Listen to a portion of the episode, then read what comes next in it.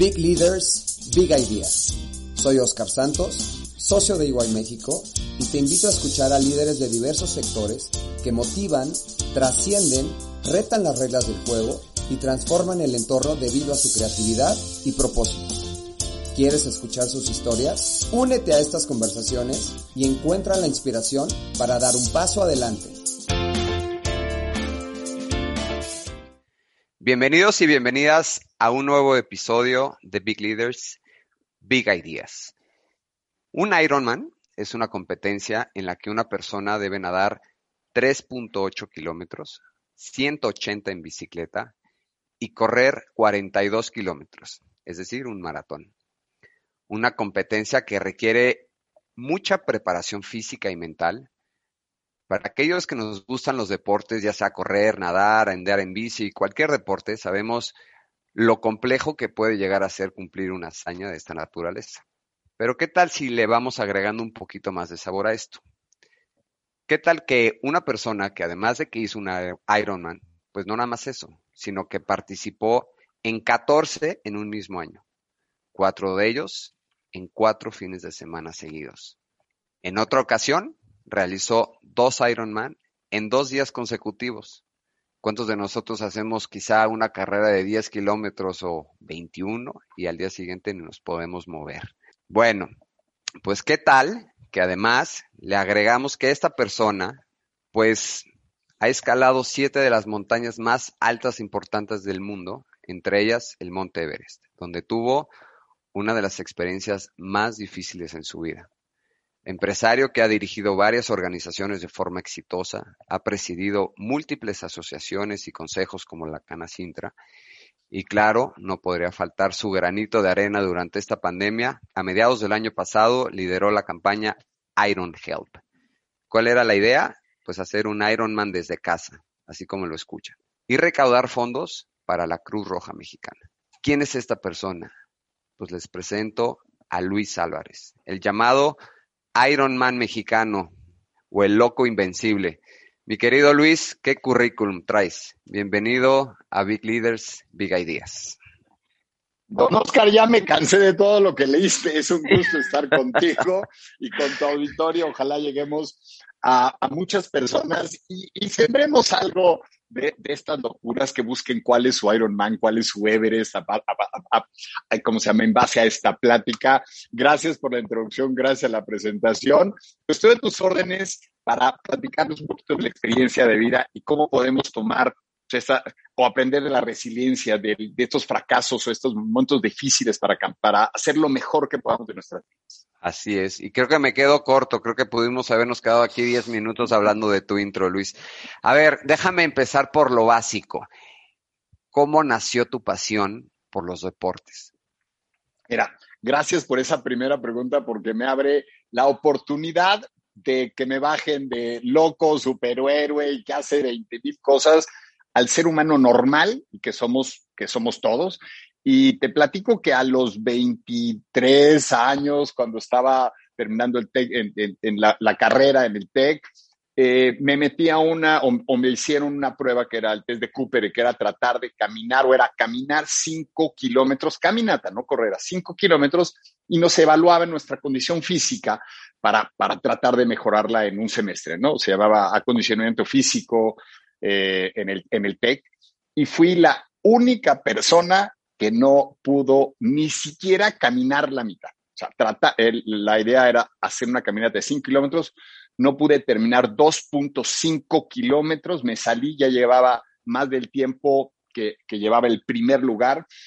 Para eso te, te, quiero decir que era gordito, pesaba 95 kilos, más de 95 kilos, había fumado desde los 12 años, no sigan ese ejemplo, era un verdadero flojo malvaviscón, un couch potato, como dicen en Estados Unidos, y no hacía absolutamente nada.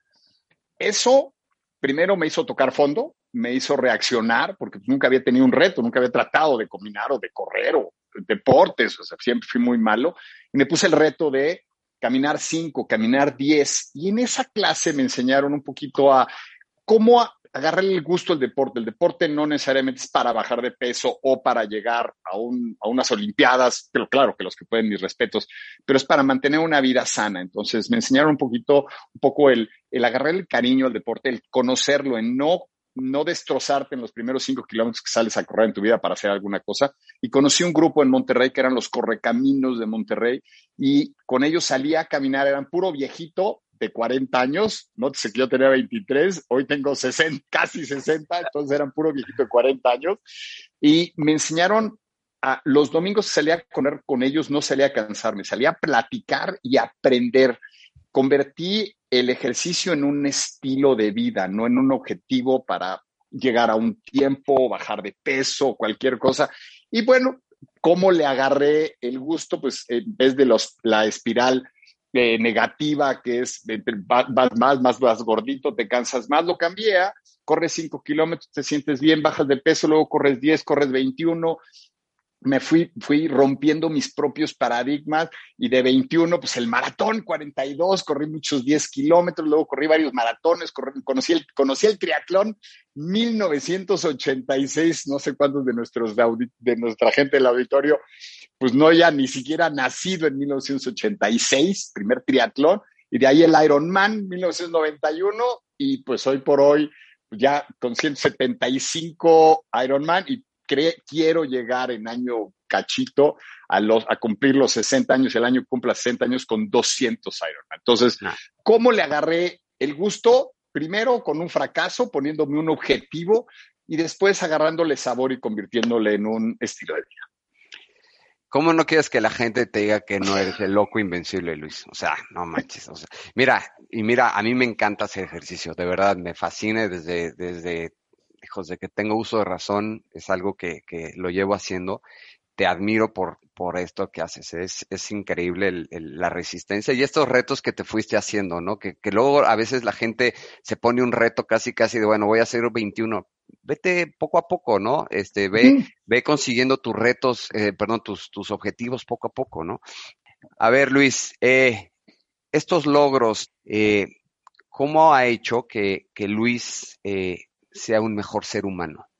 Bueno, yo creo que gran parte de lo que eres es que dejas, que, que puedes dejar de ti que trascienda no nada más por tus logros. Eh, trato de involucrar e invitar al mayor número de personas, transmitir esta locura y cuando dicen, no, es que el Iron Man es imposible. No, hombre, cualquiera lo hace. Y te, te, te digo, yo creo que uno de los ejemplos que más se conoce es el señor Ricky Ticoit, que invitó, que invitó a su hijo a hacer un Iron Man, este, su hijo con parálisis cerebral, que un poquito atrás de la historia es el papá no invitó al hijo, el hijo invitó al papá con parálisis cerebral, se comunicó con él, quería que hiciera algo de ejercicio, y el señor después de 60 años con un infarto, pues hizo un Iron Man con su hijo. Eso de trascender, o sea, si, es, si ellos lo pueden hacer, y no me quiero adelantar, pero he hecho este Man con personas con alguna discapacidad, por ejemplo, atletas ciegos, eso de transmitirlo a otra gente y ver cómo las otras gentes puedes cambiar un poquito, eh, es lo mejor que puedes hacer. Ahorita lo mencionaste, el Iron Help. Tal vez yo no hubiera, no se hubiera ocurrido hacer un Man en un cuarto de dos metros por siete metros, y esto fue por un reto para conseguir dinero, ¿no? Fue un, a ver cómo, qué hacemos, qué locura hacemos para que la gente se involucre y se pudo hacer. Entonces, pues gran parte es por, por quererlo hacer, pero ¿cómo puedes transmitir esto a todo mundo se puede? Y cuando te dicen, hombre, es que eres extraordinario, le digo, no, somos, nosotros somos personas ordinarias, sí haciendo cosas extraordinarias, pero todo el, todo el ser humano tiene, todas las personas tienen algún superpoder. Y si tratar de no ser el Juan Camané que puede hacer todo, sino todo mundo puede y cómo puedes ayudar a que la gente empiece hacer esos, esos pequeños pasos para llegar a sus logros. Gracias, Luis. A ver, y, lo decía en la intro, creo que me quedé corto porque además de todo esto, pues eh, creo que eres un aficionado de paracaidismo, eh, bungee jumping, en general creo que haces eh, pues varias actividades de, de deporte extremo. Eh, déjame preguntarte, todas estas experiencias que has, que has vivido eh, en los últimos años, Cuéntanos si hay alguna que te ha marcado o que hayas disfrutado más y por qué.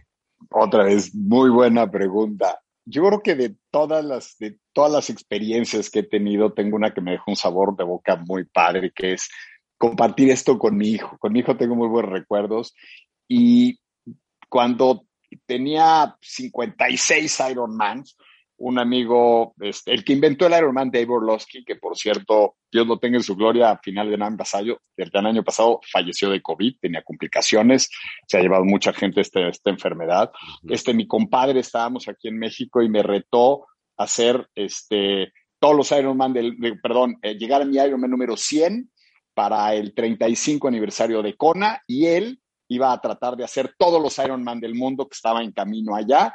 Y un par de años antes vimos la posibilidad de que mi hijo, que en esa época, cuando yo hacía mi 100, cumplía 18 años, entonces ya tenía la edad para hacer mi Iron, su Ironman número uno. Entonces se alinearon los astros cuando hice el Iron, mi Ironman 100 con su Ironman 1 a los 18 años, convirtiéndose la persona más joven que, que hizo el Ironman de Kona, Hawái.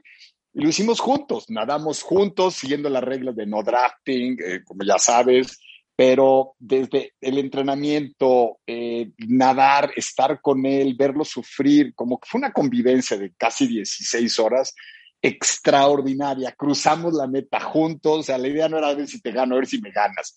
No, era, era convivir él sin un iPhone, porque ya sabes que los chavos ahorita desde los seis años ya traen, ya no te pelan donde estés.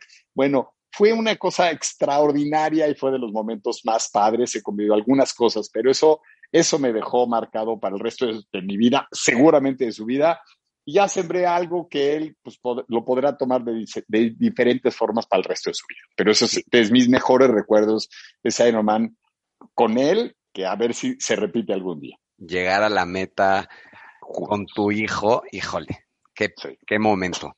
Felicidades, Luis. Eh, hay mucha gente que te admira y, que se inspira contigo, Luis. Eh, pero déjame preguntarte a ti, ¿a quién admiras tú? Híjoles, tengo muchos héroes, sobre todo las personas que tuvieron algún problema y que lo han superado y que hoy son ejemplo para nosotros. Eh, Marcos Velázquez, atleta ciego, invidente, que fue el que me enseñó, el que me introdujo a esto de, de, hacer triatlones con personas invidentes.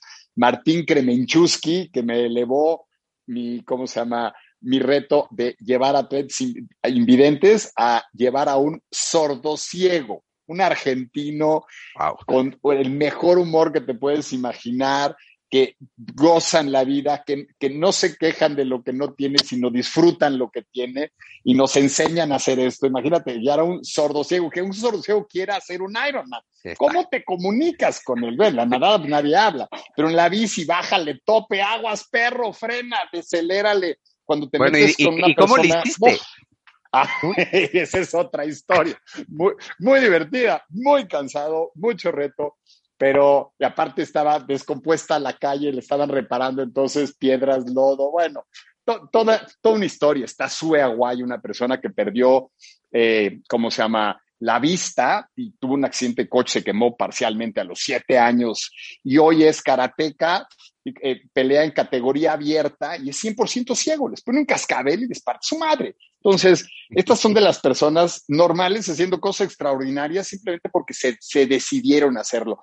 Esas personas que luchan y que todos los días están contentos con su realidad y que logran cosas extraordinarias, son mis héroes. Bueno, mi papá me dejó una cantidad de, ¿cómo se llama? De ejemplos brutales. Eh, digo, por supuesto, a los grandes logros y Lance Armstrong y este, Michael Phelps son, eh, que son superdotados, pero yo creo que eh, admiro, admiro tal vez más el carácter y el disfrutar lo que está haciendo todo el tiempo que un, que una, que un dote como, como el ser superatleta olímpico, ¿no? Gracias, Luis. a ver, déjame tratar de llegar al momento de del Everest. Eh, el momento, y sé que pasaste meses entrenando y que fue toda una travesía. Estar en, en el punto más alto del mundo debe ser algo fenomenal, una sensación, una, unos sentimientos increíbles. A ver, déjame proyectar esa imagen a pocos metros de llegar a cumbre. ¿Cómo viviste ese momento? ¿Qué sentiste cuando agarraste a la bandera de México en lo más alto y decir, lo hice, aquí estoy? Y sé que viene luego algo más difícil, que fue la bajada, pero a ver, ¿qué pasó por tu mente, por tu corazón, por tu cabeza, por, híjole, me vienen tantas cosas que te quiero preguntar de ese momento. Pero a ver, trata de llevarnos a ese momento. Bueno, yo creo que hay, hay objetivos que nos ponemos que no sabemos la dimensión de lo que nos proponemos. Yo te puedo decir que un Ironman se lo recomiendo a cualquier persona que quiera hacer un reto, un maratón, vamos a empezar, hay gente que no sabe nada. Entonces, un maratón, cualquiera lo hace. Este, un triatlón, un Ironman. Creo que la montaña, eh, y hay otros deportes que son, van, más allá de lo que nosotros podemos decir por nuestra condición física. Aquí ya nos metemos con la naturaleza, que eso sí, con la montaña. Primero cuando dicen, oye, conquistaste al Everest. No, la montaña sigue ahí, no se conquistan las montañas. Cuando mucho te conquistas a, a ti mismo. Es una travesía, y para ponerlos un poquito en contexto, que pues, si bien te vas, te acuestas a 10 bajo cero, 5 bajo cero todos los días en una tienda de campaña. Eh, no hay regaderas, te puedes bañar una vez a la semana, una vez al mes. Yo creo que me bañé dos, un par de meses, dos veces. Eh, no hay baños si quieres salir. O sea, tiene muchas complicaciones, tiene muchas incomodidades. Eh, Mm, vamos a decir que no es un día de cumbre, sino una semana de cumbre, porque es de C1 a C2, de C2 a C3, de C3 a cumbre, son 48 horas las últimas partes sin comer. Y todo esto te lo pongo porque cuando estás ya cerca de la meta, a 8.800 metros, ya no hay oxígeno, estás, estás más sufriendo que, que, este, que en tus cinco sentidos, tienes la hipoxia, estos últimos metros cuestan mucho trabajo y todavía te faltan otras 30 horas para llegar a un lugar a salvo. Eh, quieres llegar, pero híjoles, bueno, ya esos metros que me decías tú casi, casi ya vas gateando y tienes que cuidar tus emociones y tus fuerzas, también esa, adrenalina que sueltas también te desgasta un poco, necesitas esos últimos esfuerzos para bajar, pero tienes que enfocarte y si el enfoque mío era poner, agarrar la bandera, porque hasta eso tienes que concentrarte para, para pensar. Se despejó, que era un día, me tocó un día impresionante. Lástima que no podemos en este podcast ponerles alguna foto. Se las voy a mandar para, para, que, para que ustedes la vean y la compartan si en, algún momento se puede. Por favor. pensar de poner a México en lo más alto. Has oído que se ve casi la curvatura de la tierra y tienes, perdón, pero muy pocas fuerzas para pararte, enseñar la bandera, buscar esa foto, porque todo te va al gorro, pero buscar esa foto y esa foto es muy complicada porque estamos a 20 o 30 o 40 bajo cero, entonces cualquier cámara digital se congela, entonces hasta esa foto es tremendamente difícil que no la saboreas, no saboreas la cima hasta que pasan un par de meses y ya estás en México y la vuelves a ver o en tu ciudad. O sea, es, una, es un momento muy, muy, muy difícil. Yo te puedo decir que ahí me paré, este, puse la bandera y ya no me pude volver a parar. O sea, ya fue eh, casi, casi gatear hasta que empiezas la bajada. Son momentos muy difíciles y son momentos que te quedan con el recuerdo para el resto de tu vida y yo te lo comparo con muchas de las cosas. ¿eh? A veces, eh, y tienes que disfrutar también el camino hacia allá, aunque estés sufriendo, porque eso van a durar minutos. El camino es lo que te quedan los recuerdos de todo. Y pues como, como todas las cosas, a veces nuestros grandes logros tienen grandes, grandes, grandes sacrificios para ponerlos. Si no los saboreas en el momento, sino, si no mes después que te queda el sabor de hacerlo, fue un momento muy difícil pero espectacular. Si te puedo decir, las, este, los, esos últimos cinco pasos que ya mi Sherpa estaba ahí filmando, me decía, dale, dale. O sea, faltaban tres pasos. Y yo tenías que respirar cinco veces antes de, de, poder hacer el siguiente paso para que, para que tú camines 30, 30 metros en una montaña, te puede llevar una hora caminar 30 metros, para ponerte más o menos en referencia. Pero sí, de lo más impresionante y satisfactorio que he hecho en, que he hecho en la vida. Pero, y creo que ahí viene tu siguiente pregunta. Sí, no, no, bueno, eh, a ver, todo, todo tiene una consecuencia y, digamos que un riesgo, ¿no? Asociado. ¿Qué pasó? Eh, hubo un momento en que te quedaste ciego. ¿Cómo bajaste? Sí. ¿Qué pasó? En, en, la bajada, yo no me, yo no estaba dando cuenta, en la bajada, a la hora de exhalar, traes máscara, traes gogles, se empañan los gogles, los gogles a 20 bajo ceros, el empañado se vuelve hielo, ya no le puedes quitar el hielo, trae a otros, se volvían a empañar. Cuando exhalas mucho, haces una nube de vapor, se vuelven a, a empañar, traes traía otros lentes y para, para hacerte la corta me iba teniendo que levantar los lentes para ir viendo dónde, dónde, dónde vas, una montaña peligrosa con pasos muy difíciles. Y ese levantarte los, los lentes poco o momentos para ver en dónde vas a pisar, tienes el reflejo de la nieve y se me iban quemando las córneas. Cuando llegué a 8.300 metros en, la, en C3, en el campamento, que yo teóricamente nada más iba a pasar a tomar agua y regresar, eh, me di cuenta cuando llegué que tenía quemadas las córneas de los ojos, ya no podía seguir, ya no pude volver a abrir los ojos en 48 horas. Eso sí fue el, dolor más fuerte que he tenido en mi vida y la frustración porque un ciego no baja solo, es más, lo más seguro es que no bajara. Entonces, eh, tenía una alta probabilidad de morir. Mis compañeros, mi Sherpa, me ayudaron, me ayudaron a bajar, ellos ya no iban a llegar a, a cumbre. Eh, eh, fue, fue una situación muy difícil, inclusive estaba el subo o lo ayudo, fue un debate, fueron 12 horas de las 6 de la tarde a las 6 de la mañana para ver qué hacíamos como equipo y fue eh, bajar, eh, yo pensando en que no, que no tenía el derecho de dejar a mi hijo, a mi hijo huérfano. y eso fue lo que me trajo. Yo creo que el rezar, el, el espiritualidad, soy católico, me bajaron, gracias a Dios, las cadenas de oración, mucho esfuerzo y, pensar en mi hijo y en mi familia. Eso es lo que, lo que me bajó. Me voy a ir un poquito más adelante que lo que aprendí aparte de, después de, esa, de ese episodio fue justamente lo vulnerable que eres cuando, cuando estás ciego. Y a partir de ahí es cuando ya llevo siete Ironman con personas invidentes, un poquito regresando este, ese aprendizaje que, que tuve yo y que pues me dejó algo bueno todo ese sufrimiento que tuve en el Everest.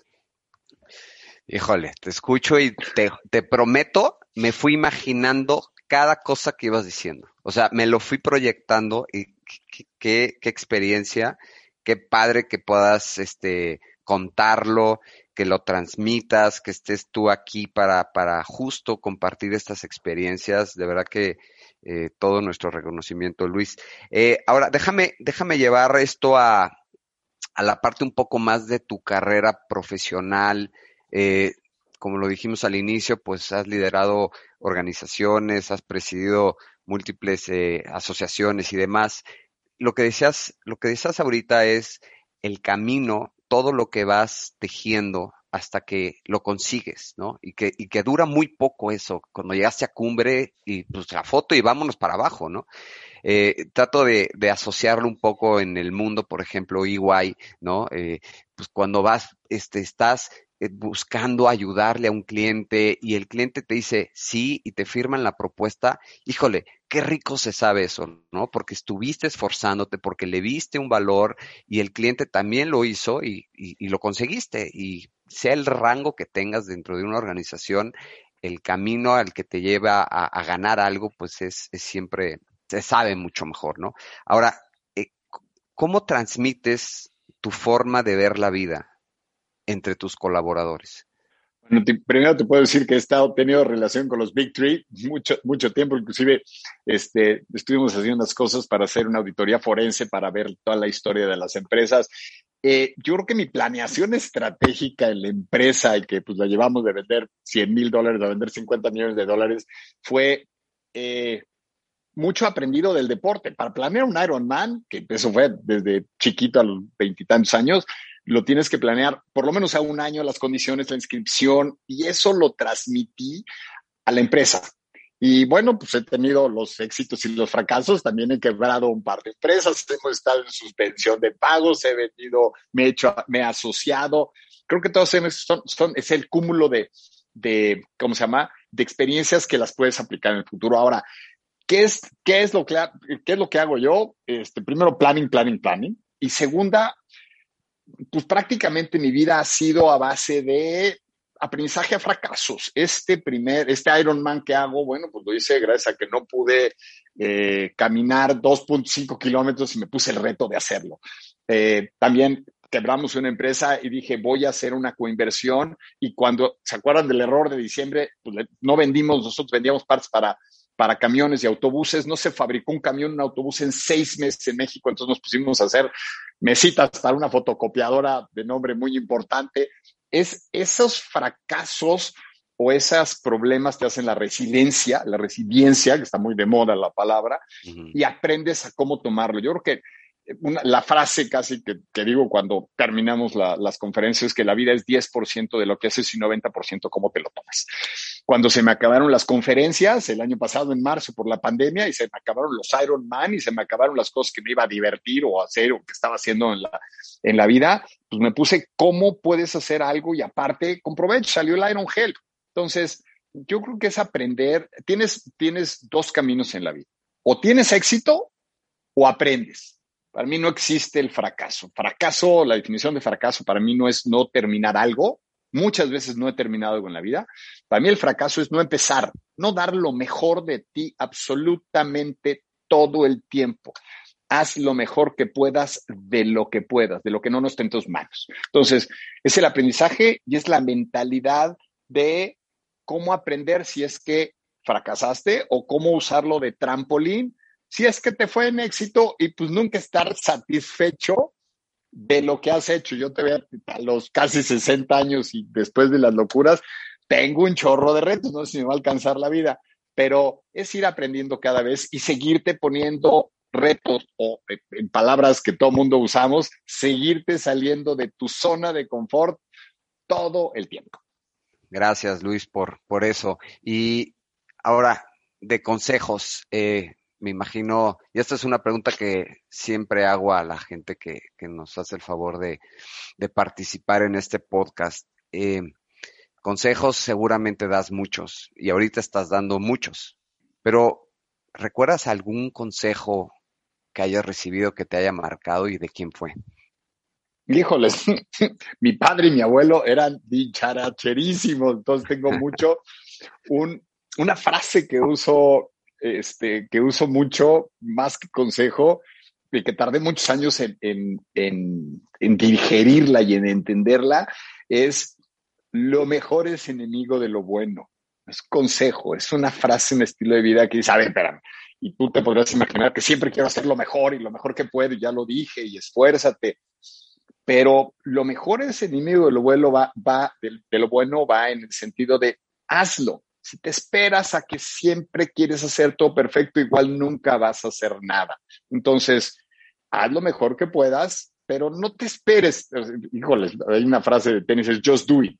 Entonces, planea y, y, ¿cómo se llama? Y hazlo, pero me costó mucho trabajo y, no me espero a que algo, es perfecto, todo es, todo es mejorable. Entonces, una de las frases, yo creo que eh, aprendizaje yo, bueno, una de las cosas que, me, pasó a mí es desde los 15 años vivo solo, me salí de mi casa. Entonces, eh, pues los aprendizajes es, nadie te va a solucionar la vida. Lo que vas a hacer, lo vas a hacer por ti y no depende. Y el, ¿cómo se llama?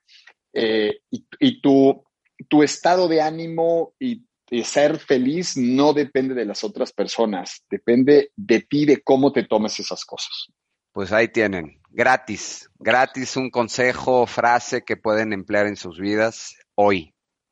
Eh, Luis, muchísimas gracias por tu tiempo, eh, por compartir pues un poco de tu historia, de, ese niño eh, de que no pudo llegar a los 2.5 kilómetros y ahora mírate, récord mundial de Ironman. Y, y, bueno, seguramente muchas cosas se vienen para ti eh, gracias por poner el nombre de México y Latinoamérica en alto, eh, por hacer que la gente que te escucha diga sí se puede, ¿no? Recuerdo ese TED Talk que hiciste que decías cambiar la palabra tener por querer, eh, se me quedó muy marcado. Eh, no es tengo que ir a la oficina, quiero ir a la oficina, ¿no? Este, pues eso es clave para ubicarte y confirmar si lo que estás haciendo, pues te genera esa pasión de la que, de la que tú hablas y te escucho y, y se, y se, y se transmite. Eh, para aquellos que quieren saber más de ti, de tus historias, retos que se vienen, eh, pues cuéntanos dónde, dónde te pueden seguir. No, pues muchas gracias por invitarme a, Big, Big Es un gusto poder eh, transmitir algunas de, los, de, las filosofías que, tengo, que tengo en la vida. Si los que quieran ver patoaventuras, de repente buenas fotos, locuras y hay cosas que de repente este, solo es por estar ahí, eh, mi Instagram es Luis Álvarez Ironman, pues está bien fácil, obvio. Eh, mi Facebook es Luis Álvarez Zone, como que la zona es sí se puede. Y bueno, pues ojalá hayan, hayan tenido como tú, que me dijiste, sí, es una de mis frases preferidas, es cambia el té. Esa no la, no la, no la iba a decir porque es parte de la, de la plática si le vamos a hacer, es, pero cambio el tengo por el quiero, ¿no? Entonces, muchas gracias por escucharme, muchas gracias por darme este tiempo para, para, para el auditorio y ojalá podamos sacar algo que nos, nos haga mejor todo el tiempo, que es lo que trato de, de aprender yo todos los días. Pues muchísimas gracias por, por su tiempo y pues seguimos en contacto para ver qué otras locuras se nos ocurren y el Everest no te lo recomiendo, pero a ver qué día nos vamos a hacer un triatloncito, un Ironman, Por supuesto, por supuesto. O un whisky. Ese, o las dos. Eh, o las dos, exactamente. Muchísimas gracias, Luis, nuevamente. Este, gracias a todo el equipo que está atrás de este podcast. Eh, y por supuesto, pues a todos los que nos escuchan. Los esperamos en el próximo episodio en el que seguiremos contando historias inspiradoras como la de mi querido Luis. Cuídense mucho, muchas gracias.